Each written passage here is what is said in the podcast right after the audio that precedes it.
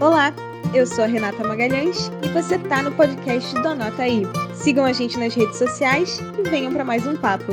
Olá, amigos do Nota Terapia. Estamos ao vivo aqui para mais uma quinta-feira para esse papo Anota Aí, o papo que a gente adora fazer, sempre sobre literatura, artes, música, cinema, teatro, ou qualquer outra arte que a gente queira falar, sempre em torno de um tema. E o tema de hoje que a gente vai falar é sobre Libertadores. É, Libertadores também do futebol, mas Libertadores também pensando num ponto de vista da liberdade da nossa América e de qualquer tipo de liberdade que a gente queira disputar, lutar no mundo, né? E hoje teremos um convidado mais que especial, o amigo do meu amigo, dos meus maiores amigos e meu amigo, Dudu Monsanto.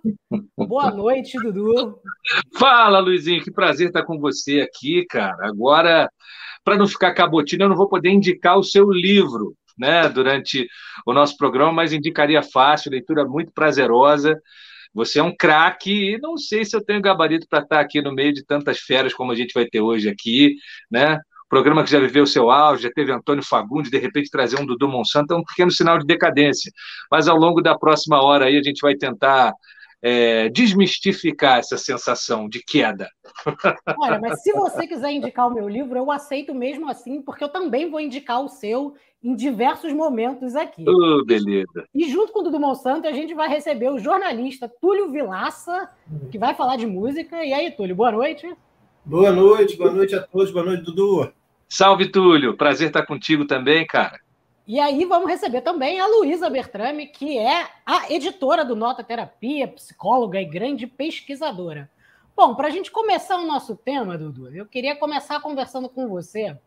E aí a gente jogou isso um pouco no antes dos bastidores aqui a gente jogou essa ideia de que muita gente trata o futebol como se fosse uma coisa alienante, aquela ideia do pão e circo. E, e, essa é uma grande disputa, uma grande briga que eu tenho com grande parte dos meus amigos, porque eu acho que o futebol, uma partida de futebol que qualquer pessoa vai assistir, a gente consegue ver todos os problemas e todas as alegrias sociais que a gente tem em volta, né? Como é que você vê o esporte e o futebol como essa marca característica da cultura brasileira e também como uma possibilidade da gente entender, ver, discutir política? Como é que, como é que você vê isso? Cara, futebol é uma pequena reprodução de tudo aquilo que a gente vê de bom e de ruim no país da gente, né? E infelizmente hoje a gente está fazendo esse programa no mesmo dia em que o STJD acabou retirando uma punição esportiva ao Brusque de Santa Catarina por um caso de injúria racial contra o Celcinho, jogador do Londrina. Inicialmente, é, o Londrina é, o, o Brusque tinha sido punido com a perda de três pontos e mais multa para o clube e também para o imbecil que proferiu essa injúria racial aí contra o Celcinho. As multas foram mantidas, mas infelizmente essa dedução de pontos acabou sendo tirada e já em última instância, o que eu achei assim vergonhoso. Então, no futebol, ainda tem gente que acha que é um ambiente que permite certas transgressões. Ah, eu chamei ele de viado, mas é coisa do campo, acabou o jogo ali, morreu ali, como se isso fosse ofensa, né? Como se a pessoa não tivesse direito de ser aquilo que ela é, do que ela gosta, enfim, de exercer a sua sexualidade da maneira como mais lhe, lhe apraz, né? E eu vejo que ainda há no futebol é, muito a impressão para muita gente de que ele é um é um mundo à parte, que transgressões que no nosso mundo de verdade não podem acontecer, no futebol é meio que um bunda lelê. As pessoas se sentem à vontade para serem racistas, para serem homofóbicas, para serem venais, né, para levar suborno.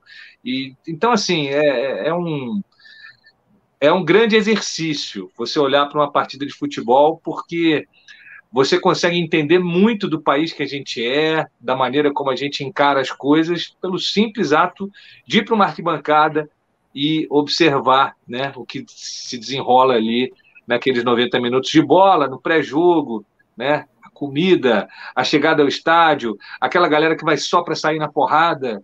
Então é, é, é, um, é um universo que, que tem muito a ver com a vida fora do estádio, mas que se permite transgressões que, a meu ver, já, já passou do tempo da gente parar com isso. Mas que, por outro lado, né, Dudu, estava ouvindo você falar e pensando aqui que, por outro lado, a gente também vê o futebol acompanhando de alguma forma as outras demandas mais amplas, né? Porque eu acho que há pouco tempo atrás a gente não discutia racismo no futebol como a gente discute hoje, né? A sociedade tem buscado discutir isso em vários, em vários espaços, né? E o futebol meio que vai acompanhando isso também, né? É, ele tem o poder de amplificar essas demandas. Então, quando você vê um jogador, igual recentemente na Austrália, um jogador gravou um vídeo que foi postado no próprio portal do clube, no próprio, nas mídias sociais do clube, se assumindo homossexual. E ele recebeu uma avalanche de solidariedade, de apoio, de carinho. Isso é algo que seria, sei lá, inimaginável 20, 30 anos atrás, né? Você ter uma, uma onda de acolhimento, embora a gente saiba que esse acolhimento muitas vezes é só da porta para fora, da porta para dentro, ah, é ótimo, pô, legal, se assume aí, mas no meu time eu não quero jogador viado, não. Porque tem muito isso também, sabe, gente? É, tem o cara que é politicamente correto da porta para fora, mas do lado de dentro a hipocrisia impera.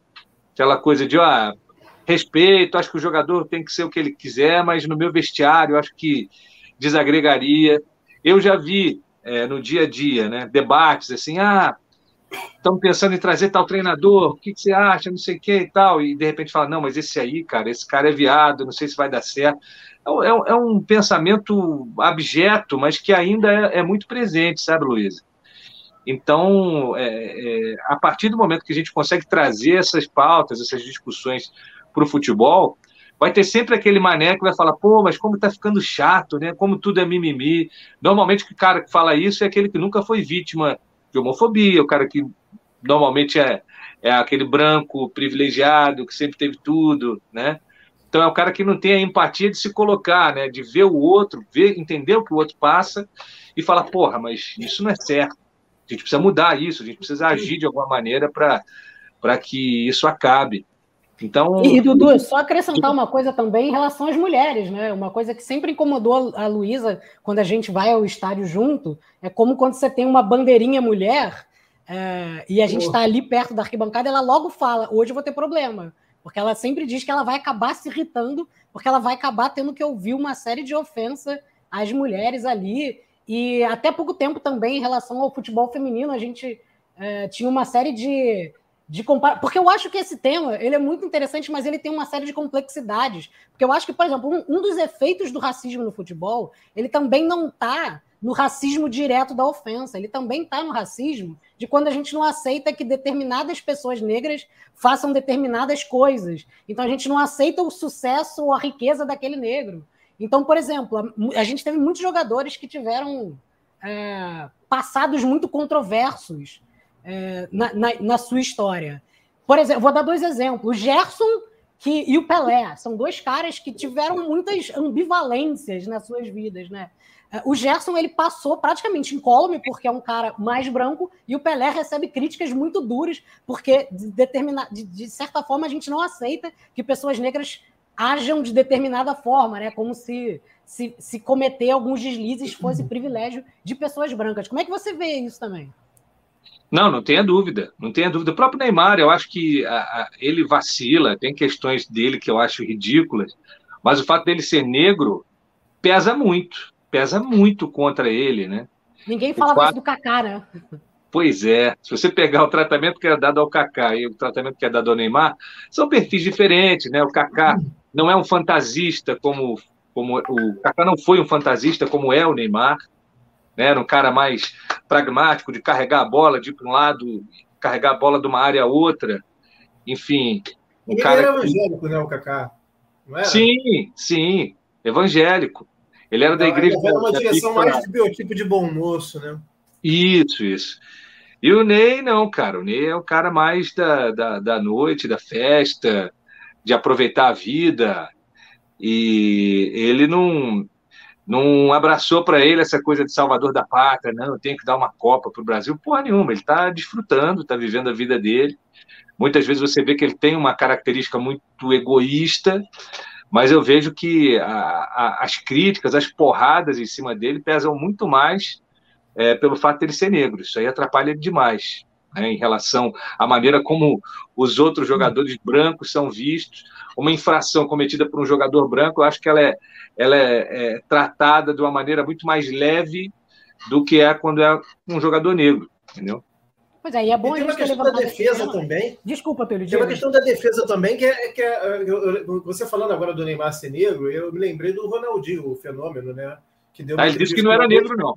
É, falando que não era negro, né? Que os negros sofrem muito. Eu, que sou branco, fico revoltado com essa injustiça. E, e, e ficou todo mundo espantadíssimo com isso. Mas assim, até que ponto isso também não era uma autodefesa dele, entendeu? Né? É, é no sentido dele assim, então, tudo bem, não, não, precisam ser racistas comigo, porque eu não sou negro.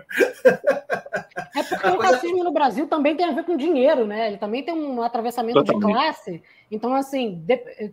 você pode ser rico e ostentar, porque a gente está acostumado a ver um rico ostentando. Quando a gente vê alguém de uma outra classe ostentando, a gente já coloca o racismo em cima disso, né? É importante a gente lembrar disso que a gente está na semana da consciência negra. Mas aí, entrando para o nosso tema, Libertadores, por que, que eu pensei nesse tema de Libertadores para a gente conversar, Dudu?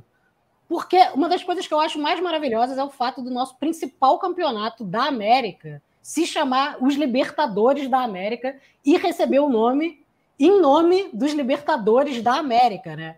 Porque é, é, é o que a gente acabou de começar falando. Se a gente acha que o futebol apresenta todos os problemas e as salvações da sociedade brasileira, não dá para a gente encontrar uma salvação para a sociedade brasileira sem ignorar o futebol, né? Achar que a gente não pode, não precisa incluir o futebol nisso.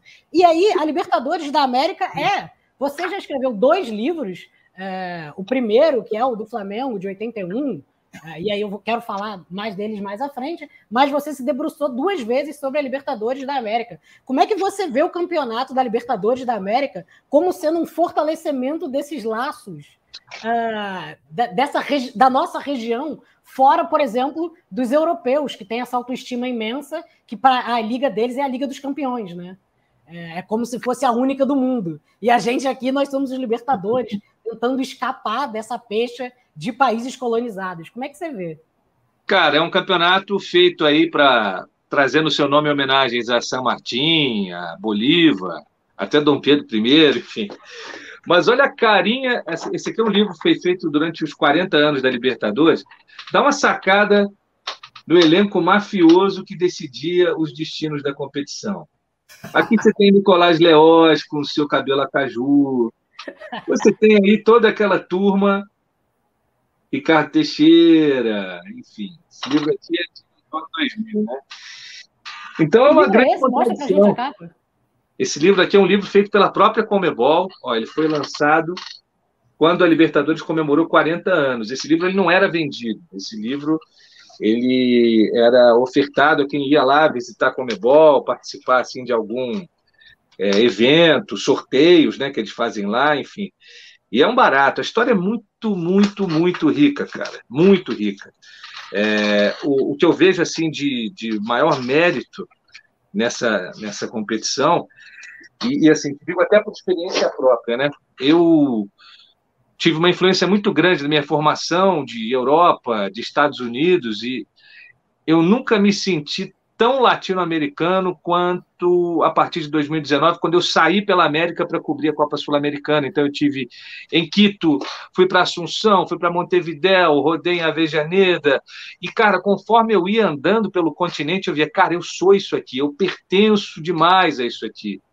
Eu não sou europeu, eu não sou americano, eu sou latino e isso é bom pra caralho, cara. É uma cultura riquíssima, maravilhosa. A gente acabava esbarrando um pouco nessa coisa da linguagem, né? Porque o português nos transforma numa ilha dentro da, da Latinoamérica e a gente deixa de aproveitar muita coisa da música, da arte, da literatura. A literatura você ainda tem uma tradução, mas na música é muito difícil, né?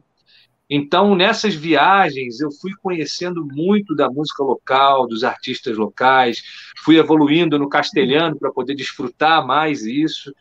E olha, especialmente na Argentina, em 2019, como meu trabalho era basicamente na Argentina, eu fiz 28 bate-voltas na Argentina. Então, é, deu para conhecer muito é, Gustavo Cerati, o Soda Stereo, Marcela Morello, vários segmentos diferentes de música argentina, né? E o mais legal, eu lembro que um dia eu fui lá para fazer Fico um jogo Paz, Fico Paz, bom demais. Charlie Garcia, pô, monstro. E aí você, eu estava lá vendo a televisão local deles e muitos desses artistas eu conhecia num programa chamado Encontros en el Estudio. Aí você começa a ver e tal, e eles muito abertos sempre à nossa música, à nossa cultura. Nesse mesmo canal, no dia que eu estava lá para fazer um Botafogo e Defesa e Justiça, estava passando um especial da Beth Carvalho, gravado no Rio de Janeiro, cara. Os caras uhum. falando do lado esquerdista dela, não sei o quê. E eu lembro de ter visto nesse programa Encontros no Estúdio Ivan Lins. Então, a gente é muito parecido, a gente é muito irmão, e, e, eu fico com pena, porque assim como eu não tinha noção do quanto a gente é uma coisa só, uma coisa é você ler Vias Abertas da América Latina, do Galeano, ler o Futebol Só é Só, outra coisa é você rodar o continente e sentir, sabe? A gente é muito latino, cara, e a gente tinha que estar muito mais perto desses outros países, dessas outras culturas, desses outros artistas, porque tem muito a aprender e tem muito para a gente se reconhecer neles também. É mó barato. É, pode crer. É como se a gente tivesse sempre voltado de frente para o oceano, né? Não tivesse voltado para dentro do continente. Eu estou lendo atualmente dois livros do Mário Vargas Llosa. Um que ele escreveu sobre a Guerra de Canudos e um, um que ele escreveu sobre um, um chama, chama Guerra do Fim do Mundo e o outro que é a história de Maita sobre um guerrilheiro é, peruano da época. Então, é bem interessante ele contando a história do Brasil e também contando a história do Peru. Mas aí, trazendo um pouco a sua história, uh, minha mãe, Dona Suenir, já apareceu aqui para dizer amo o Dudu. Ah, eu é também amo a Suenir. Suenir me acompanha desde o pontapé inicial, rapaz. Você é uma fã de pois quatro é.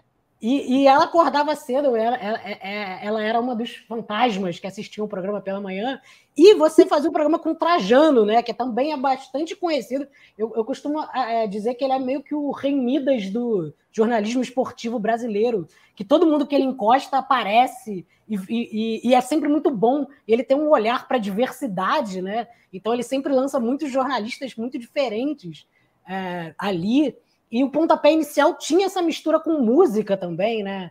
Tinha, vocês faziam vários papos com música. Eu ganhei dois livros de vocês na época do programa, então eu estava sempre é, correndo. Você lembra quais? Era livro bom ou não?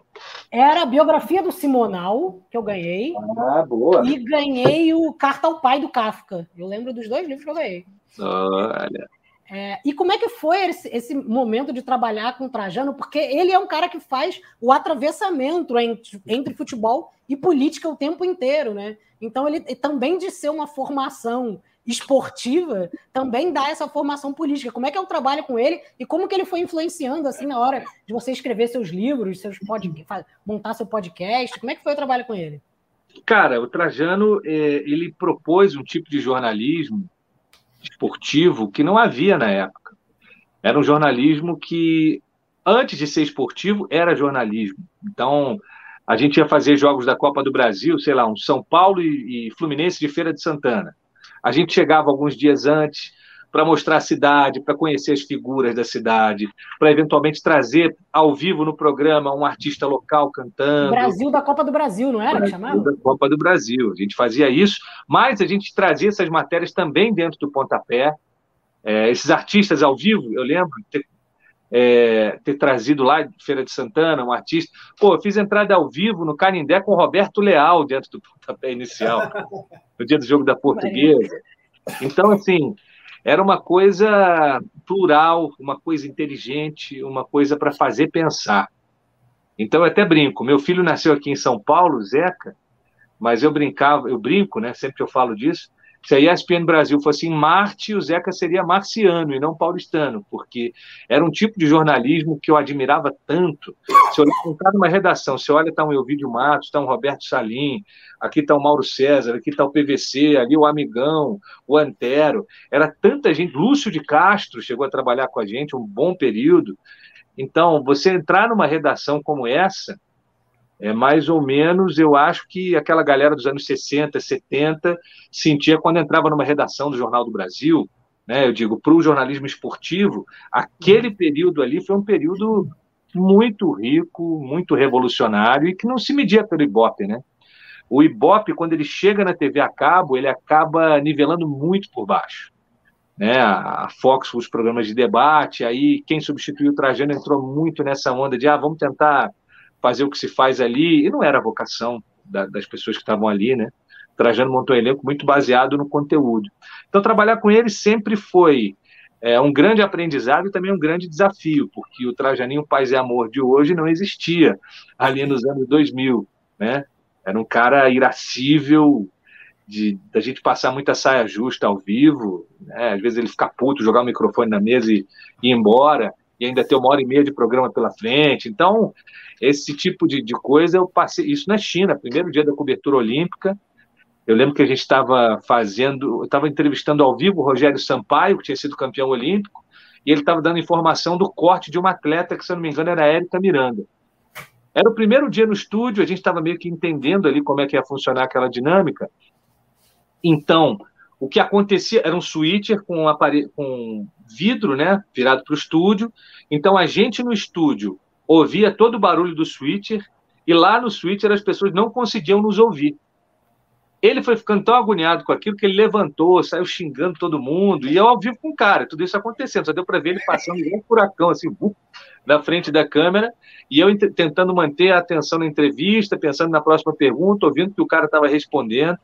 Então foi uma escola em todos os sentidos, e ainda é, né? Toda segunda-feira a gente se encontra para gravar o Pontapé, que é um podcast da, da Central 3, então é um barato. É um cara que acabou virando meu amigo, no começo era chefe, então era muito difícil, né? É, você tentar lidar de igual com um cara que é também o teu chefe, isso é muito complicado. Mas foi muito bom. Depois que ele deixou de ser chefe, a gente finalmente conseguiu ser é, amigo, bem amigo, né? A gente é, agora ele foi comemorar 75 Dudu, o negócio é o seguinte: meu programa da TVT, será que você pode fazer aí para mim uns dois dias para eu poder encontrar meus filhos? Não sei. É claro, porra, vai lá. E aí, falou, não, eu queria te pagar. Vai se fuder, Trajano. Pagar porra. Eu ainda tenho dívida contigo. O, o Trajaninho Paz e Amor virou um negócio que, que, que eu, tô, tá todo mundo falando, né? Parece que nos últimos anos teve a virada dele. E é, é legal porque o Trajano ele é a cara da própria Tijuca, né? Então ele criou meio que uma sucursal da Tijuca ali em São Paulo, na ESPN, e ficou com essa cara de, de Zona Sul da Zona Norte, dentro do, do, do programa, tinha essa cara de. Não, ele é uma figura, assim, cara, que a gente aprende só de estar perto, entendeu? Ele é foda, ele é foda. Tem muita outra palavra para definir. Eu, é, eu trabalhei com muita gente boa, com muito craque. Agora, gênio, gênio mesmo, acho que ele foi o único gênio com quem eu trabalhei. Ele é. Bicho é diferente. Bicho é diferente. Maravilhoso. Agora, Dudu, o, o Túlio aqui, ele é vascaíno, então talvez esse momento do papo não seja tão agradável a ele. Mas vamos lá, vamos falar dos teus, três, dos teus três trabalhos, uh, que é primeiro você lançou o Mistério do Flamengo de 81, né? Que é o teu livro sobre o célebre, aquele, aquele célebre time do Flamengo, que não começa em 81, quem está ouvindo, e aí eu vou falar do teu podcast logo depois, mostra como você vai montando, vai, vai mostrando como esse time vai ser. Não, o Túlio não tem o direito de ficar chateado, sabe por quê? Nesse podcast tem muito gol do Roberto Dinamite também. Tem, tem os momentos de alegria também, não é só tristeza, não. Porque esse time do Vasco também, dessa fase, era um puta time, cara. Era um time assim que tinha grandes jogadores. O e, e até aconteceu um negócio engraçado. Teve perto de acontecer uma ida do Roberto para o Flamengo. Foi uma das coisas assim mais é, curiosas que eu pude contar durante o podcast, porque o Roberto ele estava é, tinha assinado com o Barcelona e chegou no primeiro jogo, meteu dois gols, depois água, não acontecia mais nada. Depois de 11 jogos, trocou o treinador e falou: ah, cara, não quero mais esse dinamite, não, pode, pode mandar embora. E aí o Márcio Braga ficou sabendo, foi para lá, tentou trazer o dinamite. No Rio, todo mundo em polvorosa. O Apolinho, é, ele fez uma edição sonora, que era uma simulação do Zico e do Roberto tabelando, até o Roberto fazer um gol do Flamengo em cima do Vasco. Então você imagina, o Vasco ainda estava arrancando os cabelos, né? Todo mundo ficando louco. Mas aí, como o Vasco ainda não tinha recebido a grana do Barcelona, o que, que o Vasco fez? Desmancha o negócio, manda ele de volta e eu pago aí o que vocês já gastaram com ele. E assim foi feito, né? Então, É, tem muito, muito momento de glória do Vasco também nesse podcast. Tem o Tita perdendo pênalti, o Vasco campeão em 77. Então, é um podcast que alegra todas as torcidas. Algumas menos que outras, mas, mas... a do Botafogo certamente não vai ficar muito feliz que tem aquele 6 a 0 o gol do Andrade. Então, é, é, tá interessante. da vingança, né? Sim, depois de nove anos sacaneado com aquela faixinha. Nós gostamos de vô, aí tinha um seisinho assim. E Túlio, nesse time aí de Zico e Roberto Dinamite, quem ia bater falta? eu tenho que revezar, né? Eu acho, até que, eu acho até que o Zico era melhor batedor, por incrível que pareça. Porque é, é, é, o Zico tinha uma cobrança de curva que né, né teve uma época que, que, que os goleiros, é, em vez de fazer uma barreira, faziam duas, uma de cada lado, assim, deixando só o espaço no meio, assim, que é para ele ser obrigado a jogar em cima do gol, mas ele batia de, de, de curva e acertava o gol mesmo assim. É, o, o, o, Roberto acho que era, era mais. O Roberto era o centroavante clássico, né? Era muito centroavante clássico, era uma, era uma função diferente. Mas, Dudu, e aí sobre, sobre tanto teu podcast 81, sobre é, esse ano mágico do Flamengo, quanto o teu livro sobre 81, me parece, e aí se eu tiver enganado, você discorde de mim. Parece que você tenta descobrir qual era o mistério desse time, né? É, parece que você fica tentando entender. É, no podcast, me parece que você está investigando. Você começa falando do Toyota lá, do carro que eles tinham que trazer do Japão, do Mundial, que eles não conseguiam, daquela história toda. Mas parece que você está tentando entender o que, que faz um grande time de, desse time. Você já, tem, já descobriu da onde que vem como é que se fez esse time? Qual é o mistério? Qual é o segredo desse 81? E por que, que esse 81 virou referência da década e não é o time do Galo que é a referência da década? O que, que é que você foi descobrindo nessa tua pesquisa incessante sobre esse Flamengo? Ó, a luz vai dar uma piorada aqui, que a bateria do celular está acabando. Eu vou fazer um pit stop aqui só para ele não, não ficar zerado. Sem interrupção. É, boa, já está carregando aqui. Cara, eu tentei, eu tentei entender, né, como é que foi formado esse time, porque você não faz um time desse de uma hora para outra, né? E até por isso o livro começa em 76 até chegar em 81. Então, é um encontro de, de, de vários fatores aí. O óbvio seria olhar, porra, tem o Zico, que é um fora de série. Claro, eu, eu tentei desenhar isso meio como uma estrela de cinco pontas e o Zico seria uma dessas pontas. Outra ponta seria o cara que pegou uma, uma safra muito jovem e começou a criar um padrão tático, que foi o Cláudio Coutinho, que nunca tinha sido técnico de um time profissional, ele tinha dirigido a seleção olímpica, mas era um cara extremamente identificado com o Flamengo, tinha sido jogador de vôlei, tricampeão pelo Flamengo. E o Coutinho, ele é o cara que pega essa turma e vai lapidando, temporada é temporada, encontrando ali a melhor posição para cada um e abraçando um clube, quem virou Flamengo ontem, acha que o Flamengo sempre nadou em dinheiro, né? E não é assim, meu camarada. A fama do Flamengo está começando a ficar limpa agora. Era um time que tinha muita dificuldade para fazer contratação, é, não tinha dinheiro. Então, essa turma que muda um pouco a maneira de gerir o Flamengo, que é a FAF, a Frente Ampla do Flamengo, é uma parte importante disso também. O Walter Clark é o cara que começa isso, né? Era um, um pica da TV Globo, um diretorzão que era Flamengo. Ele se junta com vários outros caras ali, o Antônio Duche de Abranches, que era jornalista do JB. É, cara, é muita gente, é um grupo imenso, então nem vou citar muito nome aqui para não cometer Marilene Davo, para não cometer injustiça. E aí eles acabam tentando modernizar um pouco essa história, ainda não se cobrava é, direito de transmissão, é uma turma que finca o pé para trazer essa receita, é, é uma galera mais criativa na hora de negociar. Então, essa turma da FAF seria uma terceira ponta dessa estrela. Né? Tem uma geração, aí a quarta ponta, que seria a, a, a safra muito feliz que o Flamengo tinha e aí você pode até pensar, o que, é mais fácil? Fazer um time como a gente fez em 2019, tendo dinheiro, que dos 11 caras que venceram a Libertadores, oito chegaram naquele ano contratados dos titulares. Ou você pegar um time de 81, que foi campeão do mundo e da Libertadores, com oito caras formados na base. E aí leva mais tempo. Mas é uma galera que tem uma outra identificação com o clube, né? Um, uma outra Mas... relação, né? Mas também era outro tempo, né? Quer dizer, um tempo em que um Zico ou um Roberto Dinamite jogavam praticamente carreira inteira no mesmo time. É, com exceção de uma ida, no caso do Roberto Breve e do, do, do Zico um pouco depois para a Europa, mas assim, você não tinha essas trocas de time. O Neymar, o próprio Neymar, ter ficado no Santos tanto tempo antes de ir para a Europa já é uma aves rara completa. É um negócio absurdo, que, que ninguém nem imaginava que fosse possível. É, enfim, o Vasco que é campeão depois tem o Romário que jogou no Flamengo e depois tem, e tem o Edmundo que era do foi pro Palmeiras, o do Palmeiras.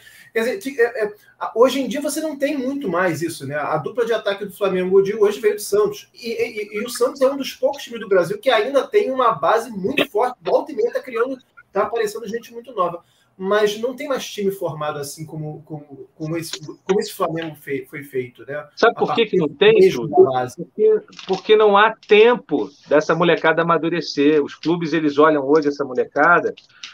O modelo de negócio mudou. Os clubes antigamente eles tinham como meta serem campeões.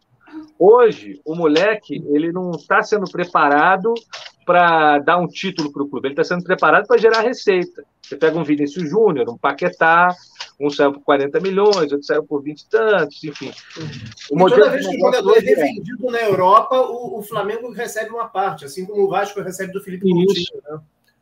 Isso, então. O negócio hoje é os atletas jovens eles estão ali para abastecer de grana o clube para poder contratar aqueles jogadores que já são realidade. Então não há mais aquela coisa de paciência, de esperar, até porque mais do que serem campeões, mais de atingir o resultado esportivo, eles estão de olho no balanço, é uma coisa muito mais pragmática, entendeu? Então, a, Mas, a... Dudu, só para complicar, só para complicar, porque assim, a gente faz craque no Brasil em todo lugar. O Rio de Janeiro inteiro tinha gente jogando bola. Mas por que, que essa geração do Flamengo não foi a geração desperdiçada? Por que, que se conseguiu que esse time virasse isso? Porque eu imagino que a gente vá. Porque é isso, todos os times do Brasil poderiam ter montado Flamengos é, como de 81, porque tinha gente jogando bola bem no Brasil inteiro. Mas como é que isso se juntou naquele exato momento para que ele se formasse, sabe? Esse é, esse é um mistério para mim. Cara, é, um, é uma ótima pergunta. Eu não sei te dizer por que, que a turma se juntou ali naquele momento e fez a coisa virar da maneira como virou. Mas que bom que aconteceu, né? Que bom que houve esse encontro feliz e a gente hoje possa estar lembrando disso, seja falando nos livros, no podcast, porque foi uma experiência tão legal, cara, poder ver, é, tentando dar uma melhorada na luz aqui, poder ver essa turma, poder ver essa turma ser homenageada, né? Essa semana, não sei se você chegou a ver, é, foram inaugurados alguns bustos na, na Gávea. Essa semana foram homenageados o Raul, ganhou um busto na Gávea, e o Moser, que são dois dos titulares desse time de 81. O Raul não foi formado na, na Gávea, o Moser sim. E no podcast eu tento também contar muito, e no livro, né, no 81, eu tento muito contar a, a história de cada um desses caras, porque é muito fácil você olhar para aquele time e ver as grandes jogadas do Zico e achar que o time era só aquilo, mas não era não. Eram 11 brabos, um fora de série, mais 10 brabos, e cada um com uma história muito rica. O Raul, por exemplo, a ida dele para o Flamengo acontece no momento em que ele vira, ele era do Cruzeiro, foi campeão da Libertadores com o Cruzeiro, ele vira lá para o presidente e falou, oh, doutor Felipe, obrigado, mas não vou parar, não quero mais jogar, obrigado por tudo, valeu, tchau. Muito bem. Aí ele pega o carro dele, sai de BH para Curitiba dirigindo, e quando ele chega em casa, a mãe dele está esperando, eles sentam lá para jantar, liga lá o Jornal Nacional, ele fala que na época era costume jantar vendo televisão, e aí, de repente, entra o Fernando Vanucci, que apresentava o JN aos sábados, Raul é o novo goleiro do Flamengo, a mãe dele larga a comida, olha para ele, ele olha para ela, meu filho, que é isso? Ele, mãe, o que é isso? Eu não sei, mas prepara que em 10 minutos esse telefone vai tocar. E aí o presidente do Cruzeiro tinha vendido ele para o Flamengo, sem falar com ele. E ele falou: Não, Márcio Braga, não, Márcio, obrigado pelo convite, mas parei. Não, vem para cá no Rio, Márcio, eu não vou conseguir viver no Rio, cara, com esse, um salário, porque o Rio é muito caro, não sei o quê. Não, você fica aqui na concentração em São Conrado. Ele, não, cara, não vai dar, não. Ele, ah, faz o seguinte, Raul, nós estamos indo para a Europa jogar uns torneios de verão, Palma de Maiorca, Ramon de Carranza, não sei o quê. Vai lá, joga, se você se sentir bem, você assina, cara. Aí ele, o Raul conta, estava pensando que, pô, estava acostumado a fazer esse torneio de verão na Europa e achei que eu merecia tirar essas férias na Europa. e ele foi e acabou se encantando com o time, ainda jogou com o Flamengo, pô, acho que até 84. Ficou mais, sei lá, seis, sete temporadas. E hoje é busto, né? Muito louca essa história. Cara, que maravilhoso. E aí, passando pra, da, da, primeira Libertadores, do primeiro Mundial, para a segunda, que está nesse livro aqui seu, ó, que é a virada Milagre em Lima. Que, cara, eu, eu amo, amei o seu livro. Foi como se eu tivesse revivido a experiência. Eu acho maravilhoso que você dedica um espaço para a história dos meninos do Ninho, né? Você não, não pega o livro você pega o livro para mostrar também, se a gente está falando de Libertadores e de política, também atravessar esse ano que foi marcado pelos meninos uh, do Ninho, com, essa coisa que é criminosa, né? Que, como a gente diz, até agora a gente ainda não, não, não conseguiu punir ninguém diretamente, assim, uh, por tudo que aconteceu com eles. Mas esse, a virada, o que eu gostei do nome do, do que você deu ao livro, a virada, é porque a virada não é só a virada do Gabigol, né? A virada do Flamengo é uma virada que vai se dando durante muito tempo. A gente teve que ver Hernani Brocador, a gente teve o tempo que, que o nosso ataque era. Que, que nossa zaga tinha um Wellington, nossa lateral direito tinha Maurinho. É, a, gente, a gente teve ataques pavorosos com Dimba, enfim. A gente teve uma geração de jogadores ali que a gente sofreu muito até começar a virada ali, que foi quando o Bandeira de Melo assume e começa é, a, a, a, arrumar as finanças do clube, né? então é uma virada que não é uma virada que acontece só naqueles três minutos em que o Flamengo faz aqueles dois lances mágicos. E aí eu acho que deve ser super irritante para quem é vascaíno. Eu sei que para minha mãe, que é tricolor, é muito irritante que o Flamengo faz toda a vitória virar histórica, né? Porque se perde de 1 a 0 ali seria muito melancólico depois de tudo que o Flamengo fez, de receber o time e tal, teria sido muito melancólico. Fazer aquela virada foi muito melhor do que se a gente tivesse ganhado de 4 a 0, por exemplo, do River.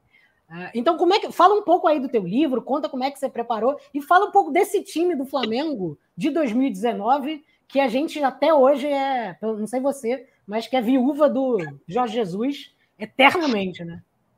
É, quando você olha o que o Renato faz com o time que ele tem na mão e o que o Jorge fazia, não tem como não ser viúva do Jorge Jesus. Isso aí é, é evidente, não tem como não ser. O Mister foi bravo, fez muita coisa pelo Flamengo. É, esse livro eu começo mais ou menos com a chegada da chapa azul, né? A virada, de fato, começa quando o Flamengo passa por uma reestruturação. É, inicialmente o Valim Vasconcelos seria o presidente, mas aí ele não tinha o tempo é, mínimo para poder se candidatar. O Bandeira entra ali como um substituto de última hora e essa turma consegue reestruturar as finanças do Flamengo. É, inicialmente, anos muito difíceis, né? E isso já estava dentro do programado. Primeiros três anos seriam né, de equilibrar contas, era uma dívida de acho que 700 milhões de reais que eles tinham que equacionar conseguiram entrar no ato trabalhista, parcelar o que eles tinham de dívida trabalhista, resolvendo a parte fiscal e de repente começou a ter grana para fazer grandes contratações. Veio Guerreiro, veio Diego, depois Everton Ribeiro e tal. Mas o ano mesmo em que tudo acontece é 2019. É, são oito contratações e de caras que deram muito certo: Arrascaeta, Gabigol, Bruno Henrique, Felipe Luiz, Rafinha, Rodrigo Caio, Pablo Mari, essa turma quem vinha de antes era o Diego Alves, que estava ali desde 2017, se eu não estou enganado.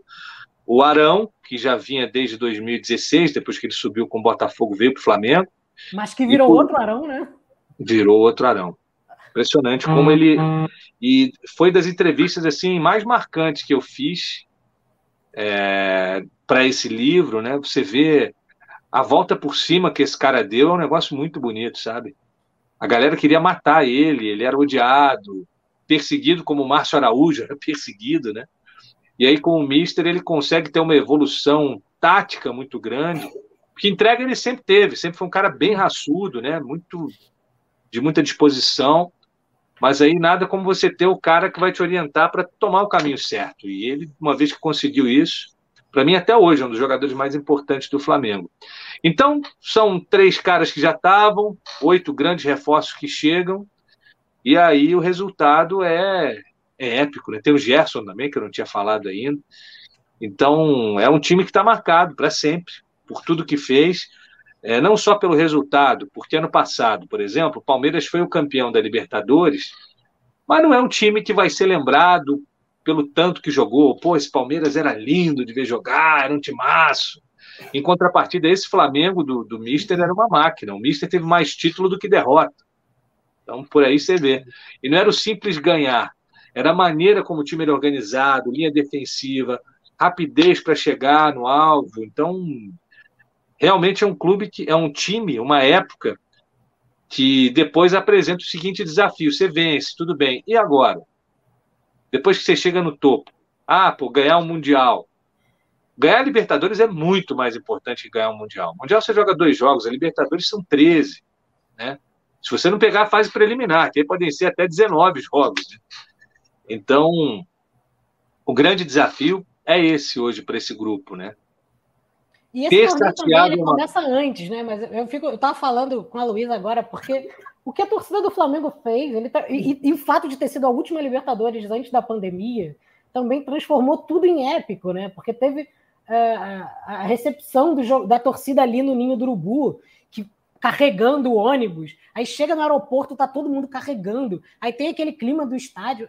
É, tinha um clima ali todo que faz, que, que, faz um dia virar histórico, né? É uma virada que está acontecendo historicamente ali, né? São 38 anos de espera, né, Luizinho? E aí, o problema é para 2021. Terça-feira eu estou indo lá para Montevideo para acompanhar isso de perto. É, o OneFootball, que é o site onde eu trabalho, onde eu narro jogos do campeonato alemão, eu estou indo para lá para fazer essa cobertura para o OneFootball. Então, quem já estiver ansioso aí para esse Flamengo e Palmeiras, a partir de terça que vem eu já estou mandando boletins pelo OneFootball, o aplicativo é de graça, você baixa, vê esses jogos do alemão, vídeos, gols, estatísticas, o site é muito legal. Estou indo para eles por lá. O problema é que depois que você chega lá, parece que a postura da torcida no Flamengo e Corinthians não foi essa, não. Mas em jogos anteriores, parece que você tinha na arquibancada mais um torcedor consumidor do que um cara que está ali pela religião dele, digamos assim. Aquele cara, paguei o ingresso, quero ver vitória. Futebol não é isso, cara. Né? Futebol é. Quando falam que o Brasil é o país de futebol, eu dou risada, porque quem não conhece a, maneira como o inglês se relaciona com o futebol, a maneira como o argentino, como o turco, como o grego, aqui muitas vezes o cara só vai na boa. A gente que é de Petrópolis, você está aí com a camisa do Serrano, sabe? O time está bem, vai todo mundo. O time está mal, não aparece ninguém, né? Então a relação com o time, é, acho que dessa vez muito por saber que era o último jogo em casa, para tentar passar um pouco de confiança para o Renato.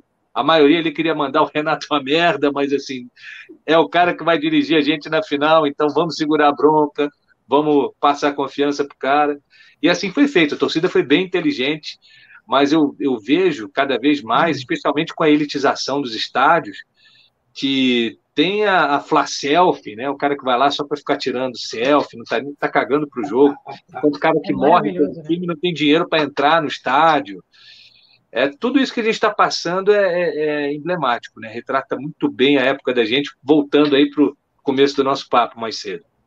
Eu estava falando com a Luísa hoje que eu acho que a, que a diretoria do Flamengo tá querendo transformar o Flamengo numa grande sede do Partido Novo.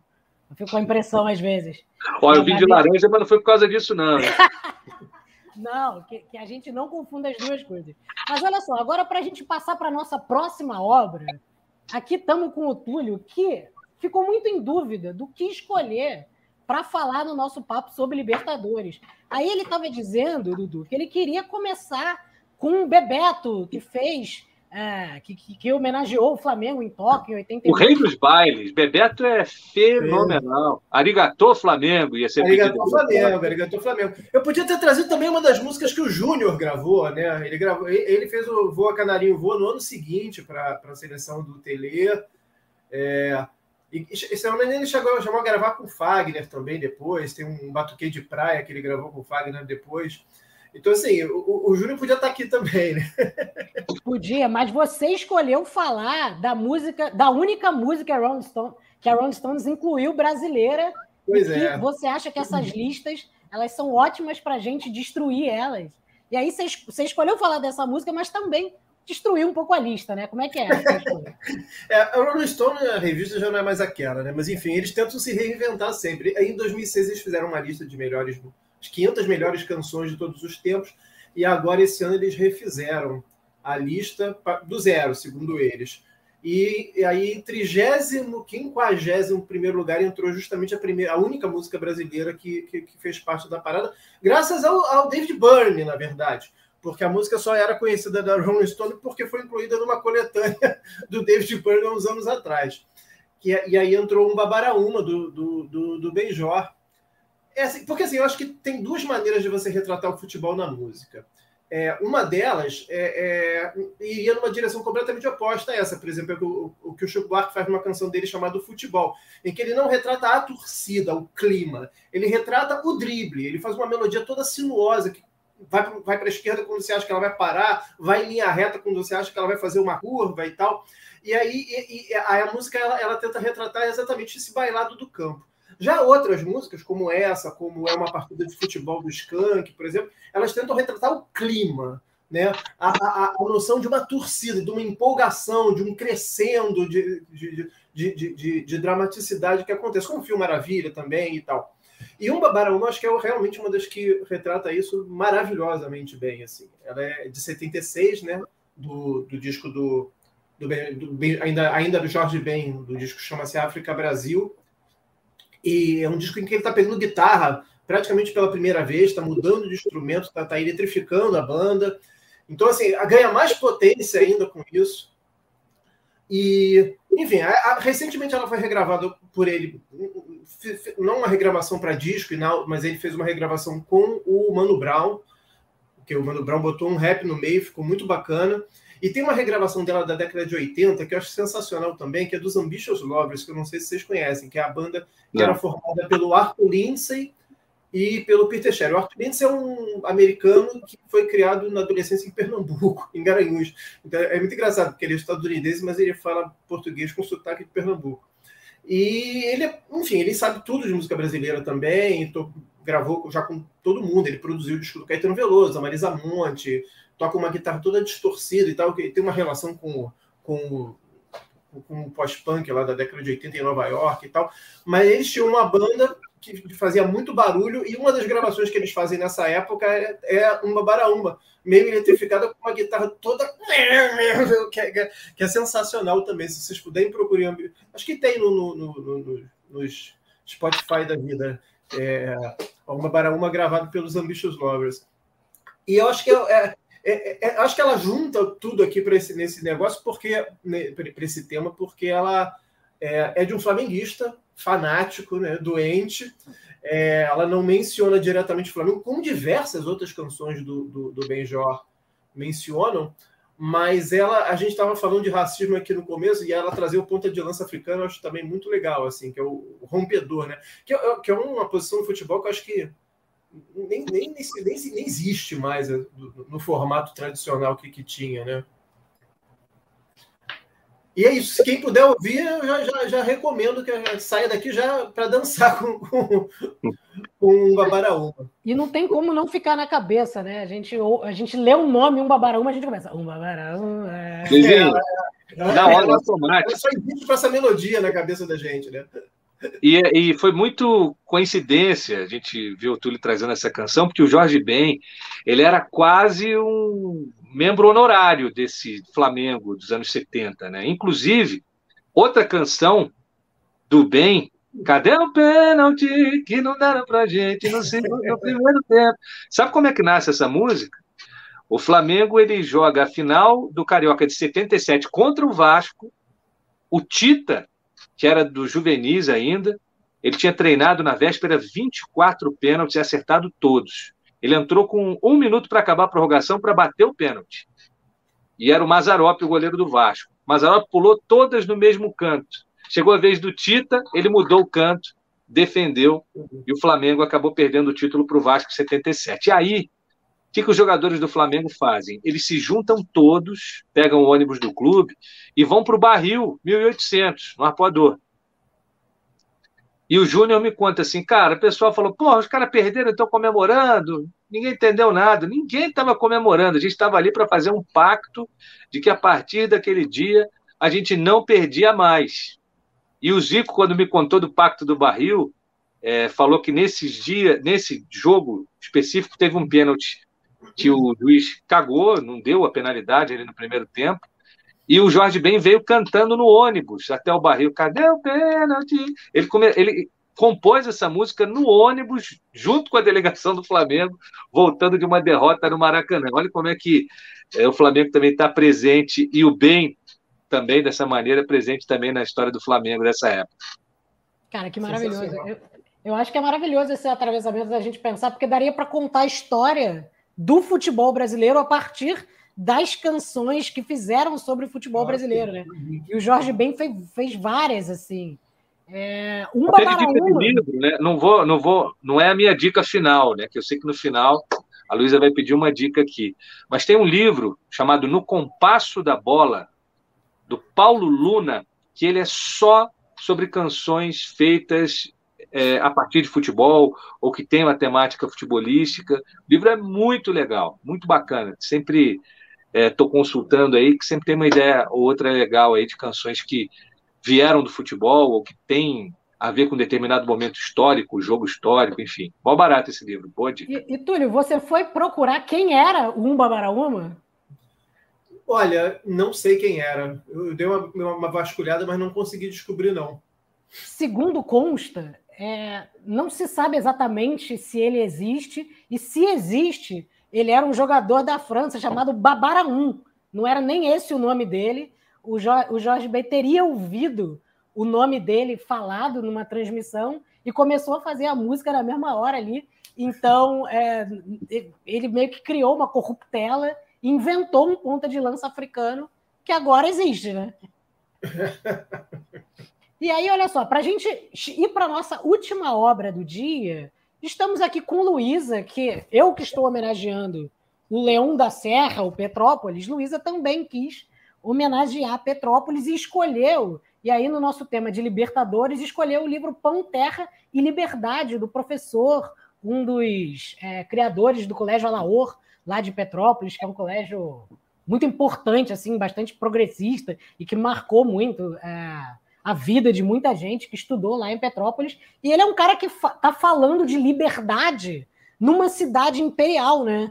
Você pensar na ideia de que a, gente se chama de cidade imperial, mas ali houve muita. Toda cidade, para ser imperial, ela tem que vir com todo o lado oposto, né? Escravidão, exploração, colonizados, porque para você ser colonial, o império tem que ser tem que ter o outro lado. Então, fala um pouco desse livro, Lu. Por que, que você escolheu ele no tema Libertadores? E depois eu quero que você faça análise do Flamengo de 2019 em relação ao de 2021, o posicionamento do Arão. Eu acho que você estava ali, você está cheio de ideias novas para ajudar a gente no dia 27, né?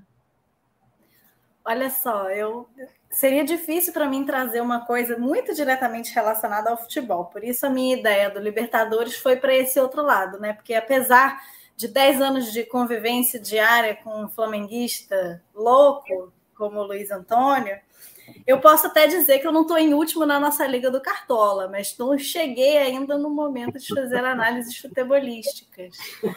Mas com o tema Libertadores, eu fiquei assim muito tempo pensando do que, que eu ia falar e de repente assim me veio um, um, uma ideia, porque estamos aqui com o Dudu que é petropolitano, Luiz Petropolitano, eu que, apesar de não ter nascido em Petrópolis, me considero petropolitana, porque foi o lugar onde eu morei mais tempo durante a minha infância e adolescência.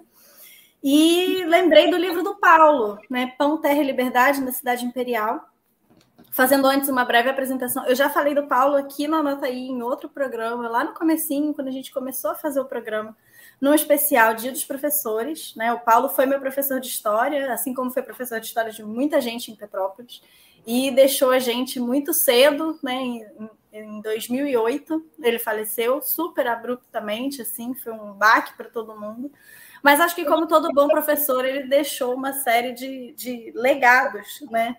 E aí fiquei pensando nesse livro, porque acho que assim como o Dudu veio falar também aqui, né? Acho que a gente conversou bastante disso, né? De como o futebol traz sempre o melhor e o pior da sociedade, né? Também o livro do Paulo vai exatamente partir de uma espécie de contradição, né? Que o Luiz já abre um pouco quando apresenta o livro, né? De que como a gente pensa a ideia de liberdade numa cidade que é tão é, autoritária, né, historicamente, tão arraigada a ideias tão conservadoras quanto Petrópolis. Né? Então, a cidade imperial vai é, ser palco de uma série de, de disputas em torno da ideia de liberdade. Né? E aí, nesse livro, que é uh, fruto da pesquisa de mestrado do Paulo, né, e que eu, eu não poderia me furtar de mostrar aqui na minha edição a assinatura da orientadora do Paulo, que foi ninguém menos que Anitta Prestes, né? Então eu, o Paulo vai falar aqui nesse livro exatamente sobre a Aliança Nacional Libertadora. E aí, por conta né, de, da, do tema, foi também o que me chamou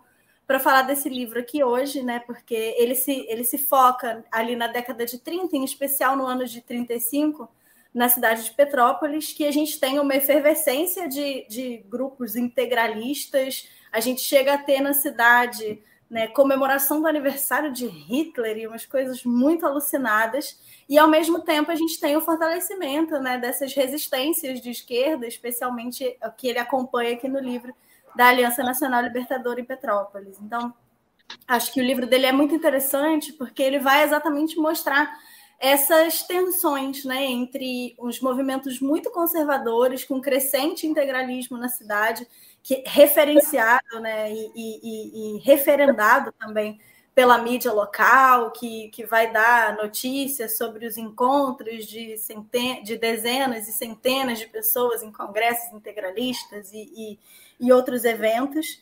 E aí ele vai então fazer esse percurso né, de como a, a Aliança Nacional Libertadora vai se, se estabelecer na cidade de Petrópolis, né, com uma participação de trabalhadores, operários e, e, e, as particularidades dessa cidade como uma cidade imperial, né? Então que vai ter que se haver aí com essa sua história. A gente até hoje em Petrópolis tem pessoas defendendo monarquismo e coisas afim.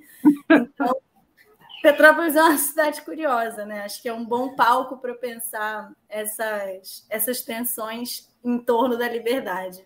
Petrópolis é uma cidade que apertou 17 sem dó, Luísa. 75%, Dudu. Isso diz muito sobre a cidade, né? E que bom que esse trabalho do Paulo Henrique está sendo resgatado aí por você. Pão, Terra e Liberdade. Vou atrás, eu não conhecia. Vou ver se eu acho aí numa estante virtual da vida, porque é muito bom aprender sobre esses quilombos, né, sobre essa galera que resistiu no meio de uma cidade que é tão conservadora, tão difícil, né? Eu passei aí quatro anos lutando muito para tentar fazer o, o, futebol da cidade voltar a ser forte. A gente conseguiu subir de divisão no primeiro ano e tal, mas você vê que as pessoas ficam esperando dar certo, elas não, não querem chegar junto e fazer a coisa crescer, né? Então, a, a, esse pensamento da elite, né, de só ir na boa, de ah, vou gastar meu dinheiro aqui para quê? Desço a serra, vou para o Rio, foda-se o comércio local, de transformar Petrópolis numa grande cidade dormitório é está muito retratado pelo que foi feito nas urnas, né? Infelizmente. É, Petrópolis vai virando uma cidade que é, é igual nas novelas do Manuel Carlos, né? Onde as pessoas do Leblon vão para poder tirar férias ou quando a coisa der errado, elas vão lá descansar. Ganha dinheiro aqui no Rio e vão lá gastar, né? Pena que é tão pouca gente que faz isso. Na né? pandemia, eu acho que se mudou para Petrópolis por causa do trabalho remoto. Eu não sei se agora vão, vão tendo que voltar, mas eu conheço algumas pessoas que foram fugiram da cidade. É, eu ia mencionar isso, né? A quantidade de pessoas que agora na pandemia foram foram para Petrópolis e a gente a gente discute muito isso aqui em casa, né? Porque é isso, a pessoa quer sair de Petrópolis, quer ir para a cidade grande, quer ir para o Rio, aí vem para o Rio, faz dinheiro no Rio, faz vida no Rio. Aí começa a pandemia, a gente ainda tinha uma situação ali de Petrópolis com poucos casos, né? Enquanto o Rio ainda tinha mais casos, aí vai todos os ricos de volta para Petrópolis, levando o vírus para Petrópolis, uma coisa maravilhosa.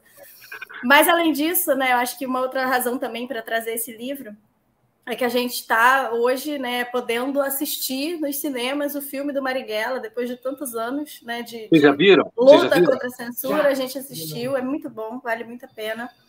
E então acho que é isso. A gente pensa no Paulo escrevendo um livro, né? É, retratando a Petrópolis dos anos 30, né, e muitas dessas tensões e muitas dessas potências também da Aniele naquele momento é, vão reverberar hoje né, no, no, no, filme do Marighella e na reação das pessoas no filme do Marighella, que eu acho que mostra ainda o quanto de, de, de luta que ainda tem para gente, a gente fazer nesse cenário, né, nesse campo aí da, da liberdade. E aí eu acho que a gente pode, olha só, como é que eu, eu sou muito bom nisso de fazer ganchos de fechamento. Olha que gancho de fechamento.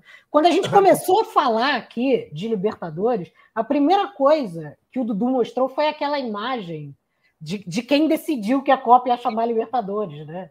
Com Ricardo Teixeira e sua trupe. E aí você pensar que uma das principais praças de Petrópolis chama Praça da Liberdade e que só há poucos anos conseguiram colocar uma plaquinha no canto é, em homenagem aos, aos negros escravizados da cidade e que você coloca. Porque é isso, né? Porque eu acho que uma das grandes questões quando a gente trata de futebol, de liberdade, de libertadores e dessas questões é que elas convivem com muitas contradições, né? Quando a gente assiste o filme do Marighella, por exemplo, a gente ficava comentando aqui que não entende como ele causa tanta questão, porque ali tem um homem diante de grandes contradições, contradições do próprio tempo. E como que o nosso 17, que votou lá em Petrópolis, ele consegue criar esses lugares cínicos, como a Praça da Liberdade, que é como se limpasse a consciência, né? A partir desse momento você não quisesse fazer mais nada, porque já há a Praça da Liberdade. Então, como é que é a trajetória do Paulo, Lu? Eu acho que você podia falar um pouco da trajetória do Paulo especificamente, é, nesse lugar que vai criando na liberdade em vocês, nas pessoas, né, nos alunos. É, falando. Nossa, um cachorro começou a latir desesperadamente aqui. Você Mas... tem uma opinião dar. É, tem. Ele, deve ter sido aluno do Paulo também, né? Porque eu acho que eu ia falar é isso, né? Eu acho que um bom professor, um bom professor de história, como o Paulo foi, como a Gláucia foi, que foi a mulher dele também, minha professora de história no, no Alaô, né? Uma pessoa muito querida. Mas acho que, como bom professor de história, o que ele fez foi exatamente é, reverberar essa vontade de liberdade nos alunos. Né? Eu vejo hoje, a gente tem discussões que parecem tão retrógradas em relação à função da escola na formação ético-política das pessoas, né? parece que a gente voltou para um lugar meio estúpido de que escola tem que estudar, tem que ensinar matemática e português, o resto se ensina em casa, né? E, e eu tive a sorte assim de, de ter de ter tido contato na escola com pessoas como o Paulo, é, com, com, uma, com uma vontade de, de fazer nascer nos outros a vontade da liberdade. Né? E acho que não é à toa que ele fez esse trabalho dele em relação à Aliança Nacional Libertadora. Né? É, ele era uma pessoa assim muito muito inspiradora né? na, na, na, na, relação que ele tinha com essa potência transformadora do engajamento político. Né? E acho que em Petrópolis, especialmente, é, é um, um, alívio e um respiro saber que, que esse cara existiu e segue existindo nas sementes que ele plantou de quem de quem ainda está tentando fazer alguma coisa pela cidade, né? Uma Petrópolis um pouco menos de 17. Pois é. E aí, gente, olha, estamos chegando ao final do nosso programa, da nossa conversa. E aí eu queria citar só, porque é, também me veio esse insight de um dos, de um dos meus mestres, o Roberto Gomes Bolanhos, criador do Chaves, que ele fala numa entrevista, eu gosto muito, e aí eu cito coisas muito aleatórias mesmo, que, ele, que perguntam para ele se o se, sobre os heróis, o que, que ele acha, criador do Chapolin, o que, que ele acha desses grandes heróis Batman, Super-Homem. Ele diz que não são heróis. Porque herói é o Chapolin, que é feio, baixo, tonto, torpe, tolo, covarde, medroso, e mesmo assim vai. E mesmo assim não tem nenhum poder e mesmo assim enfrenta. E aí ele diz assim, e perde, que é uma característica dos grandes heróis. Perder. Depois, as ideias dele triunfam. Depois, as ideias desses heróis triunfam. E aí, já entrando no momento, anota aí das nossas dicas do fim de semana, olha quem eu trouxe. Acho que a gente caiu, né? Não, você está aqui. Eu estou vendo você e estou vendo o Túlio, não estou vendo o Luiz. Eu estou aqui. Luísa tá caiu, voltou. Não, mas vocês ouviram o meu gancho? Sim, ouvimos tudo. Ouvimos, não me interrompeu, não. Ah, então é isso. Então é isso. É, do, dele dizendo que, os, que, a, que a grandes ideias dos heróis triunfam. E ele fala dos grandes, nossos grandes heróis que lutaram contra a ditadura aqui na América Latina. Muitos deles perderam, mas as ideias dele, deles vão triunfando. Como, por exemplo, o exemplo do Marighella. E aí, no nosso momento, a nossa nota aí, dicas, eu trouxe o Juca Kifuri, que é um dos meus grandes mestres do esporte, que tem o livro dele que diz, que chama Confesso que Perdi. Então, é... e aí eu acho maravilhoso, Dudu, que você tenha aproximação com o Juca também, porque ele é um grande, ele é um dos caras que resolveu uma contradição que eu tinha desde muito cedo, que era eu posso ser de esquerda e gostar de futebol, e a, e a experiência dele durante a, a, Copa de 70 foi muito significativa para mim, dizendo que ele queria, que tinha uma aula, né? Não sei se você conhece essa história, que ele conta que ele tinha uma aula e que na época ele só podia torcer por União Soviética, porque ele fazia ciências sociais, e que ele queria ver o jogo do Brasil, e avisou o professor que não iria numa prova, porque iria ver o jogo do Brasil. E aí o professor não cancelou a prova, marcou a prova, e depois o professor disse para ele assim: Cara, eu marquei porque eu esqueci que ia ter jogo, mas eu queria ter visto o jogo também. Então ele foi um cara que, ao politizar o futebol, foi o cara que me trouxe me resolveu a contradição de que eu podia gostar de futebol e continuar sendo um cara de esquerda e com ideias progressistas. E confesso que perdi é o título perfeito para a trajetória do Juca, que está anos e anos lutando também contra os moinhos de vento, né? E qual é a dica que você deixa para o nosso programa para a semana para as pessoas que estão assistindo a gente, Dudu? Ó, de livro para devolver aqui, retribuir todo esse merchan que você fez dos meus, eu quero recomendar Conjugado, de Luiz Antônio Ribeiro, que é uma coisa linda. É um livro que tem muita neurose, muito trocadilho, tem muita beleza. É, é um livro dos que eu gosto. Livro que muitas das vezes ele se passa na mente do narrador, né? O meu livro favorito é muito assim, o, Catcher in the Rye, o apanhador no campo de centeio, que é a, o Holden Caulfield o tempo todo conversando com ele mesmo, as coisas vão acontecendo e tal.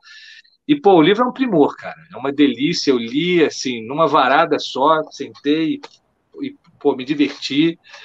Tem um personagem ali que fez lembrar alguém que eu conheço, um Jaiminho, não sei. Saudades do, do Jaime parece assim livremente inspirado, tem algumas coisas, algumas nuances, mas mal barato. O livro é muito legal. E foi e escrito outra... ali no Almirante Tamandaré. Ah, é? é Na mesma rua dele. Todo. E beleza. E de documentário, de filme, eu queria deixar uma dica musical invadindo um pouco aí a Serra do Túlio, que é o Summer of Soul. No mesmo ano que aconteceu o Woodstock, teve um festival só com artistas negros que foi realizado uhum. nos Estados Unidos, é, em Nova York, na Perifa. Foram seis semanas, é, seis finais de semana com shows, todo mundo que você imaginar. Stevie Wonder, Mahalia Jackson, é, é, cara, é muita gente. Não dá nem para para parar aqui e lembrar de todo mundo, porque é uma. Quem você pensar estava lá. Sly and the Family Stone é só showzaço. Esse show, na época, ele foi filmado, película, uma puta qualidade, mas nunca tinha visto a luz do dia. Estava lá, apodrecendo num, num depósito de alguém, né, num porãozão lá. E o Questlove, baterista, né, que também é um cara que, porra, é incrível, um grande nome, assim, da cultura negra nos Estados Unidos, pesquisador, toca ali na banda de um dos talk shows mais conhecidos, baterista do Roots, né, acompanhou John Legend e tal. Ele pegou esse material e dirigiu um puta documentário que se chama Summer of Soul. Ele foi feito para o Hulu, né, aquela, aquela plataforma de streaming, mas ele está disponível no Now, dá para comprar no Now, ali nos filmes da net. É fenomenal. É, música de um nível, música de uma qualidade que a gente fica olhando, cara, como é que isso aí ficou escondido num porão tanto tempo, né? Mais de 50 anos esperando para ver a luz do dia, e quando você vê, você fala, que é isso? Como é que isso aconteceu e as pessoas não deram a mesma dimensão quando a gente estava falando de racismo no começo do programa, né? Aquilo ali é equivalente ao Woodstock. Tem a mesma qualidade artística de Woodstock. Mas por que, que não teve a mesma visibilidade? Né? Pergunta fica. Pois é, e sem contar que é isso, os movimentos de 68, 69 são essenciais uh, de contracultura né, ao redor do mundo, Primavera de Praga, Woodstock, os Panteras Negras, todos eles são essenciais para a gente conseguir movimentar o mundo para frente. Túlio, qual sua dica que você dá para a semana? Ih, rapaz, é... não sei. Essa dica é boa, bota no random. É, o Netflix lançou o Shuffle. Usa o Shuffle na Netflix. É. Mas não, a Lu, a Lu vai dar a dica, você vai pensando enquanto isso, beleza? Eu vou aproveitar então, dar esse tempinho para tu ir pensando. É, vou para música também, que lançou algumas semanas um disco que eu tô amando. Vocês estão me ouvindo? Deu uma travada aqui para mim. Estou te ouvindo. Deu uma travadinha. Não sei se o Túlio está me ouvindo. Não, estou ouvindo. Acho que ele que travou. Acho que o Túlio que travou, né? Tá. Mas vou então dar uma dicasinha assim de, uma, de um álbum que lançou há, há poucas semanas e que eu tô achei maravilhoso, assim, que é o Síntese do Lance, o álbum do Jardim Macalé com João Donato, que está é disponível demais. também na, no Spotify, no YouTube, é muito bom. É, a, a capa do livro é uma coisa do livro, a capa do disco é uma coisa sensacional dos dois velhinhos pelados sorrindo, olhando para cima, assim, uma coisa maravilhosa. Acho que tem tudo a ver com o tema de Libertadores, de liberdade, porque eles são mais jovens do que 99% das pessoas mais jovens que eles, e isso é sensacional. O disco é muito, muito bom. Bela dica, Lu. Ano passado eu, eu vi o Jaime tocar com o João Donato. Foi super maneiro. Foi lá num bar em Ipanema, foi, foi incrível. E Túlio, conseguiu pensar na sua dica? Pensei, pensei numa dica boa, que na verdade eu tinha pensado durante o, o, o, a conversa e depois ela sumiu da minha cabeça que é o seguinte, que é um livro sobre futebol. De um músico, que é o José Miguel Wisnik, que não é só músico, ele é um crítico literário, né? enfim, é uma das, das vozes sensatas desse país hoje em dia e que é capaz de pensar em profundidade. E que escreveu o, o Veneno Remédio, que é um livro em que ele trata do futebol brasileiro ao longo da história e que é uma aula sensacional, que assim, você vai vendo o desenrolar do, do, do, do do, da história do Brasil acontecendo paralelamente ao futebol, o século XX acontecendo paralelamente ao futebol, né? A desgraça de 50, o, o, ressurgir de 58 ao mesmo tempo que a Bossa Nova, ao mesmo tempo que a promessa de felicidade de um país com, com, com, com Juscelino Kubitschek se levantando, aquele projeto de país se estabelecendo, depois a, a complicação tremenda de 70, e aí dá para ir até os dias atuais, quer dizer, você tem 82, você tem a geração perdida, a, década perdida, junto com uma geração maravilhosa, campeonatos junto com o Plano Real, junto com a eleição do Lula, e o 7 a 1 prenunciando a exceção do fascismo. Quer dizer, as coisas acontecem num paralelismo tão inacreditável que, assim, é, que parece que realmente o nosso espírito o, o coletivo se projeta mesmo no futebol. E o, e o analisa isso de várias maneiras muito bem. Quem puder achar o livro, faça esse favor. Cara, maravilhoso. Baita, baita dica. E Zé Miguel Wisnik e Tom Zé ganharam essa semana um processo um contra processo. Bia que utilizou, é, que utilizou a música deles. A música que eles fizeram, é, eles fizeram a música para o grupo Corpo, Chique Chique. E, enfim, com o Arnaldo Antunes também, se não me engano, ele participa. Os três ganharam o processo contra o. Que, que é, pessoa... é, Exatamente, de onde que vem, de onde que essa pessoa acha que Miguel Wisnik tem a ver com a ideia delas, né? E aí, gente, só para fechar o nosso papo, vou citar uma frase que aprendi com o Juca Kifuri, que é eu não acredito em pensador brasileiro que não tenha o fundilho das calças gasto pelas arquibancadas. Dudu, muito obrigado por ter aceitado o papo aqui com a gente, cara. Fiquei muito feliz, sou muito teu fã. Te encontrei no carnaval e pedi para tirar foto. Estava bastante alcoolizado, mas muito feliz. É, muito obrigado por ter aceitado a nossa conversa. Sou muito fã. Muito obrigado por tudo que você faz pelo Serrano. É, eu que sempre fui de assistir os jogos do Serrano lá no estádio, desde as, das, da, da época magra, em que o Serrano ganhava sempre fazendo um gol no último segundo, em que a bola nem entrava direito. Eu e meu amigo Plácido, a gente ia direto. Muito obrigado por tudo que você faz. Agora posso ver os jogos pela TV Leão da Serra aqui do Rio. Então, muito obrigado pelo que você faz pelo esporte. Muito obrigado por ter aceitado o papo aí com a gente, tá? Que isso, cara. Ó, eu saí de lá em 2019, né? A turma que está lá tocando é uma turma boa, pessoal da Interfoot, eles deram uma profissionalizada imensa, a estrutura está incrível, os resultados no campo ainda não vieram, mas a gente já vê um, um outro serrano nascendo. Então, isso aí dá uma, uma alegria muito grande para a gente. Quero agradecer aqui a você, a Luísa, ao Túlio, maior prazer passar essa hora com vocês aqui. Não estou no nível dessa bancada gabaritada, aqui é todo mundo PHD, mestre. Eu sou só um homem com. Como é que você falou do Juca? Eu não, não acredito em. Ah, eu achei que você fosse começar. achei que você fosse começar o papo como Juca. Quem é Dudu Monsanto? Eu fui entrevistado por ele. Eu fui no finado Juca Entrevista, tenho um DVD guardado aqui. Maravilhoso. É Dudu Monsanto? Falei, porra, você quer me fuder de cara, cara? Nem eu sei. Tipo a Bujanra, né? Faz essas perguntas. É. Pô, o Abu, hein? Abu era monstro demais, cara. A Bujanra, provocações com ele era pô, coisa de cinema. Mas, ó, muito obrigado pela chance de estar aqui, falar um pouquinho do livro, falar de Libertadores, falar de liberdade, falar da nossa cidade querida, embora muito 17 para o meu gosto, mas sempre muito bom a gente poder ter esses encontros ainda virtuais, mas em breve acho que a gente vai ter a chance de fazer isso presencialmente. Eu estava até lançando uma enquete outro dia, porque dá dó, cara. Eu, o primeiro livro que eu escrevi, o 81, 1981, pô, a orelha é do Geneton Moraes Neto, cara.